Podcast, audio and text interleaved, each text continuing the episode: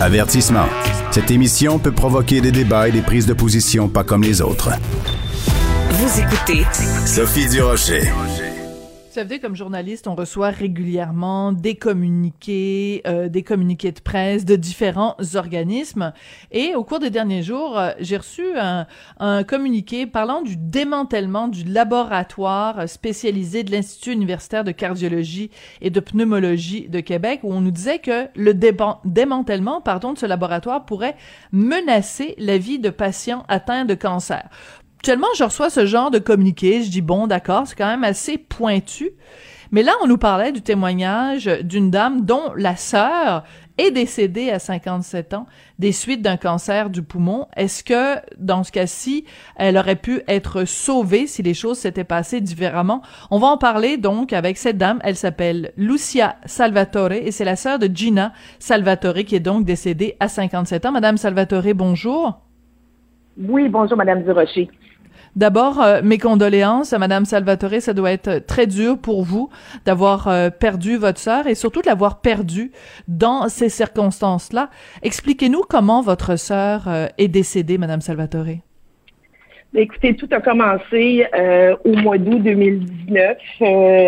au début du mois d'août, genre le 3-4 août, ma sœur a été hospitalisée parce qu'elle avait un petit peu de misère à respirer.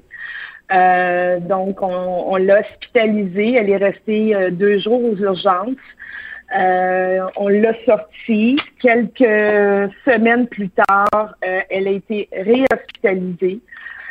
et là, on a vu que elle avait possiblement un cancer. En tout cas, des, tests ont commencé à être effectués pour finalement obtenir un diagnostic le 3 octobre 2019 toujours d'un cancer du poumon. Mhm. Euh, suite à ce diagnostic-là, on nous dit c'est grade 4.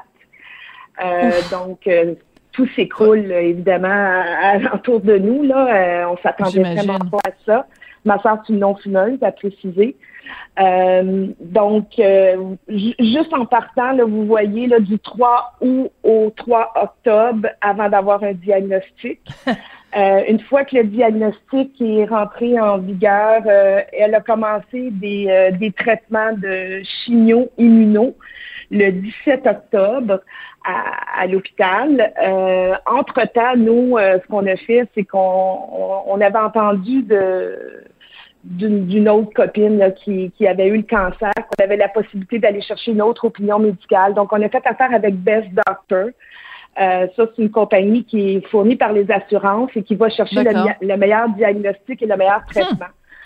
Donc, à la fin, euh, fin octobre, à peu près, 26 octobre, je pense, on, reçoit le rapport de Best Doctor qui vient d'un oncologue hyper spécialisé aux États-Unis et qui nous dit euh, oui, le traitement qu'on fait à votre sœur est convenable, mais il faudrait faire des tests plus poussés pour voir si elle a des anomalies euh, au niveau des gènes et pour faire un traitement ciblé.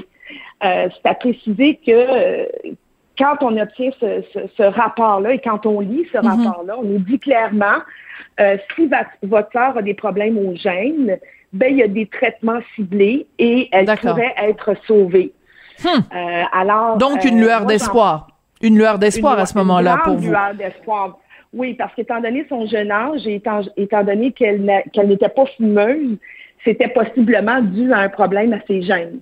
D'accord. Donc, on vous suit. Euh, moi, je commence mes démarches. Je commence mes démarches à ce moment-là avec ma soeur, puis on veut se battre. Puis, écoute, elle a, elle a quand même deux enfants, elle est jeune, elle veut vivre. Hmm.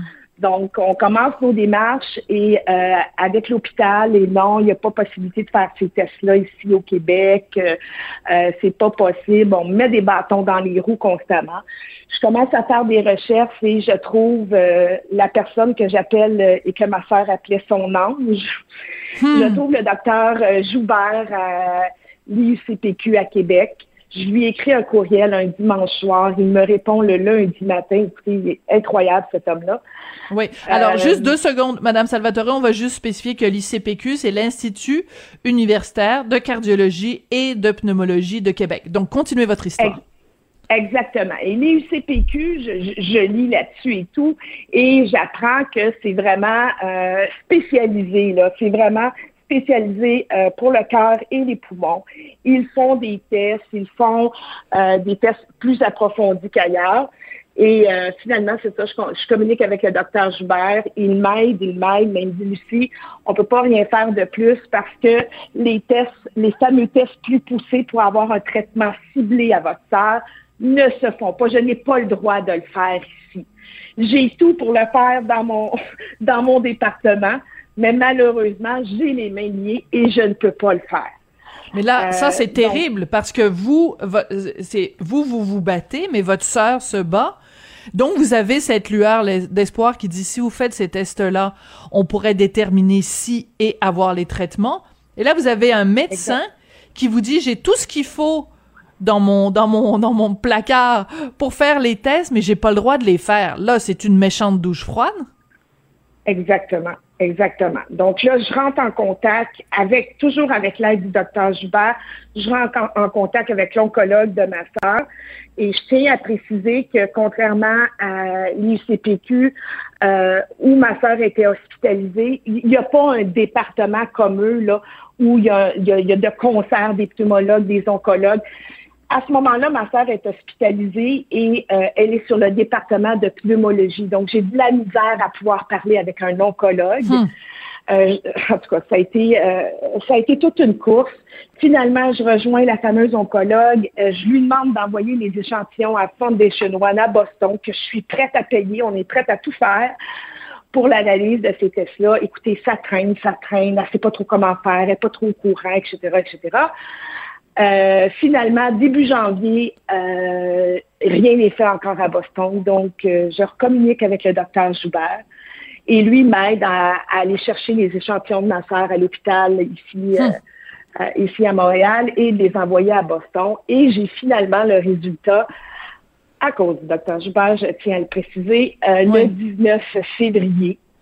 Et on me dit que dans les résultats de Boston, on nous dit qu'elle a effectivement une anomalie au gène et euh, que ça peut être traité avec un traitement ciblé. Mais malheureusement, dans l'état de ma sœur, parce que là, on est rendu euh, le 19 février. elle ne peut plus être traitée, elle est trop malade, il est trop tard. Elle est décédée le 3 euh, mars. Elle est décédée le 3 mars. Deux semaines plus tard. ben, même pas deux semaines plus tard parce que je lui ai appris le 28 février qu'on avait trouvé une compagnie qui faisait des études cliniques, mais je lui ai appris le 28 février que la compagnie ne pouvait pas la prendre dans l'étude clinique parce que son état était trop avancé. Et puis, euh, elle est décédée, écoutez, ça c'est le vendredi, elle est décédée dans la nuit du lundi au mardi. oui. Hmm. C'est un récit... Euh, ben, premièrement, d'abord, Madame Salvatore, euh, vous êtes vraiment une sœur formidable. Hein? Vous avez bien pris soin d'elle. Vous vous êtes battue euh, dans ce qu'on imagine euh, être des démarches administratives complexes. Donc, vous l'avez fait par amour et par et par respect pour votre sœur. Donc, vraiment, on, on, vous lève notre chapeau. Et en même temps, cette frustration par rapport à un système qui a pas permis au docteur Joubert de faire euh, ces tests. Comment il a réagi, docteur Joubert, quand il a su les résultats du test? Écoutez, il était comme impuissant, impuissant. Euh, moi, je l'appelais toujours un petit peu en panique. Qu'est-ce qui se passe? Qu'est-ce qui se passe? Il a tout fait pour m'aider, mais c'était l'impuissance complète. Donc, euh, comment se fait-il qu'on a des experts ici au Québec, qu'on a des laboratoires qui peuvent faire ces tests-là à moindre coût et qu'on est obligé d'aller vers les États-Unis? Moi, là, je, ne peux pas comprendre que euh, on est quand même en 2021 au Québec. Euh, je déplore pas ce qui se passe avec la COVID. J'ai également mon père qui a eu la COVID, mais on met tout en notre pouvoir pour essayer d'enrayer euh, la COVID alors qu'il y a d'autres maladies qui existent. Mm-hmm. Euh, il y a 6700 personnes qui meurent du cancer du poumon par année au Québec. Hmm. Comment se fait-il qu'on va, on va laisser fermer un laboratoire? Comment on va laisser fermer cet institut-là? Parce qu'à un moment donné, on va les perdre, nos experts. Là. On a tous les experts à Québec, mais on laisse tomber ça pour je ne sais pas quoi, questions administratives, questions politiques ça c'est hors de mon, euh, de mon champ de compétences. Mais une chose est certaine, c'est qu'il y a des humains en arrière de tout ça. Euh, puis il faut les sauver, ces humains-là. Là. 57 ans, deux enfants. Euh, tu sais, quand on dit on peut plus rien faire, bon, c'est la fatalité de la vie, mais ici, c'était pas ça. Là. C'était, il y a peut-être quelque chose à faire. Et finalement, quand on arrive au bout des résultats, ben, il y avait quelque chose à faire. Est-ce qu'on l'aurait sauvé? Peut-être pas, mais certainement qu'elle aurait eu euh, plusieurs mois, voire plusieurs années de vie. Et c'est ce que Ben Doctor nous disait. Exactement. Voilà. C'est ça qui est euh, qui est absolument euh, désolant. votre sœur, donc Gina Salvatore, ses enfants ou quel âge? Elle a une fille de 28 ans et un garçon de 29 ans.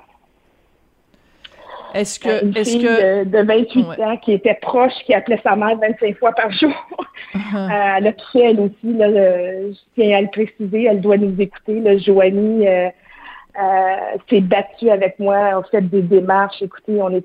Puis je veux spécifier que qu'est-ce qui est malheureux, c'est que les six mois qu'on aurait pu passer, si on avait su que c'était une fatalité puis qu'on pouvait vraiment plus rien faire, ben peut-être qu'on aurait été arrêté de hmm. se battre, puis qu'on aurait vécu avec avec ma soeur, puis Joanie avec sa mère. Mais malheureusement, on a passé ces six mois-là à se battre hmm. à, à, travers le système, puis à travers les États-Unis, etc., etc., euh, alors qu'on avait tout au Québec. C'est ça qui est désolant. Ce qui se passe. Ça doit être dénoncé. Je veux dire, on, est-ce qu'on va pleurer dans un an ou deux pour nous dire, ben, ah, malheureusement, notre laboratoire est fermé, puis nos experts sont partis, un peu comme on fait aujourd'hui avec nos laboratoires de COVID, qu'on n'est pas capable de faire des vaccins. Euh, on a tout au Québec. Là. Attendons pas que ça ferme. Là. Il faut sauver cet institut qui est renommé euh, de façon internationale. Là. Ça a sorti dernièrement avec le, euh, le rapport euh, de l'Institut. Euh, Conference Board. Exactement.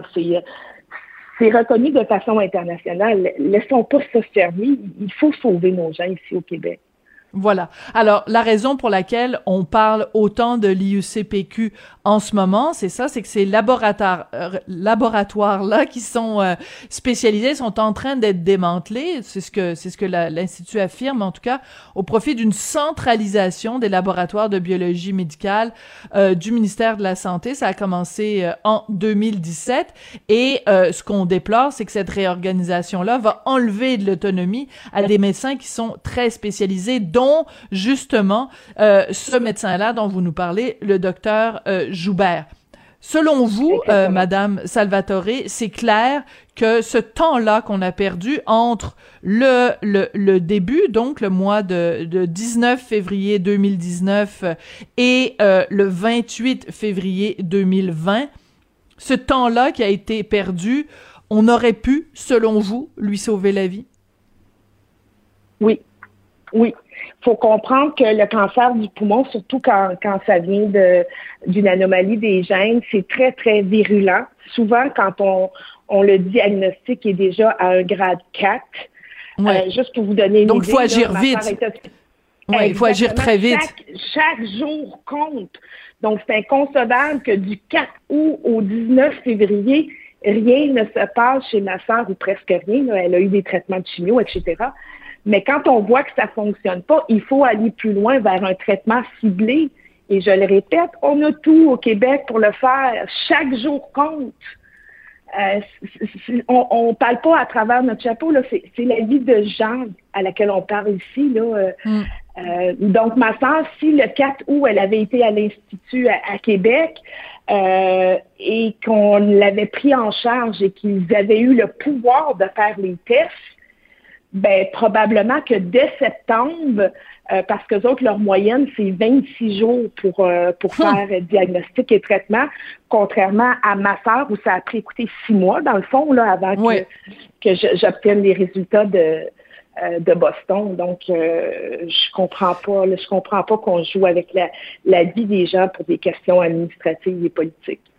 Et non seulement ça a pris six mois, Madame Salvatore, mais ça a pris six mois parce que euh, euh, grâce au fait que vous vous êtes battu, mais euh, imaginez si votre sœur Gina n'avait pas eu justement un entourage qui fait des démarches ou que son entourage avait juste pas eu le temps, l'énergie ou la, la débrouillardise de faire toutes ces démarches là, vous auriez même pas eu les résultats euh, en, février. Donc, euh, c'est pas normal que euh, la santé de quelqu'un au Québec dépende de la capacité de débrouillardise de son entourage. Là.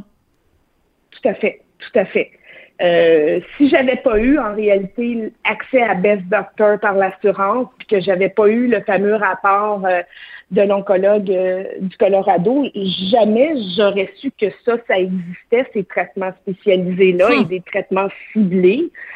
Euh, fait que c'est grâce à ce rapport-là que là, j'ai commencé mes démarches et tout, mais effectivement, euh, quand on reçoit un diagnostic, puis je vous le répète, elle, était dans un hôpital dans la région de Montréal, et ce ne, ce ne c'est pas des gens qui sont spécialisés nécessairement dans le cancer du poumon et qui savent vers où aller. Fait qu'ils sont même pas capables de nous diriger nous-mêmes. Écoutez, elle était sur l'étage de pneumologie alors qu'elle avait un cancer. C'est très bizarre. Euh, c'est très bizarre. Euh, pourquoi vous avez choisi, Madame Salvatore, de témoigner euh, aujourd'hui? Pourquoi vous prenez la parole publiquement aujourd'hui? Je vous avoue que quand tout ça est arrivé et quand ma sœur est décédée, je me suis dit, et je vous le répète, moi, quand, je parlais beaucoup avec ma sœur, puis le docteur Joubert, on, on l'appelait notre ange parce que malgré qu'il a été impuissant, il nous a quand même beaucoup aidés. Et je me suis dit, et elle m'a dit, euh, il faut faire quelque chose pour aider cette personne-là. Et il faut faire quelque chose pour aider tous les gens euh, du Québec qui sont atteints du cancer du poumon. Hein. On, le parle de façon euh, générale comme ça, mais c'est des vrais humains qui sont touchés. Puis je voudrais pas que d'autres personnes en bas âge comme elle euh, vivent la même situation, vivent le même débat. Écoutez, ça a été une bataille sans relâche. Hmm. Et on n'a pas à vivre ça quand on est malade et quand notre, entourage est malade. On a d'autres choses à faire que de se battre contre le système.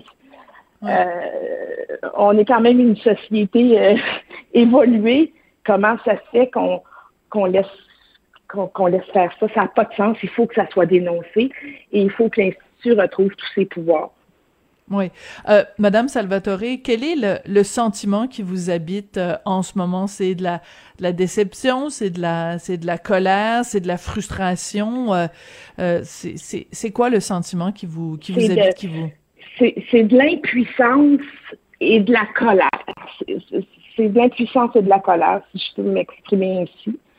De la colère de, de peut-être pas avoir assez réagi. Selon moi, j'aurais peut-être dû réagir un petit peu plus rapidement, mais encore une fois, tout le monde me dit, ben, t'as fait tout ce que tu pouvais, puis... Euh, oh, je vous rassure, vous avez fait... vous m'impressionnez, moi. J'espère que vous vous sentez pas coupable de pas en avoir assez fait, là. Vous en avez fait... Ben, on se euh, sent toujours coupable, hein. Quand on perd un être cher, on se sent mm. toujours coupable, mais euh, je pense qu'on a fait notre possible, c'est le système qui a fait en sorte que, malheureusement, tout est arrivé trop tard pour elle.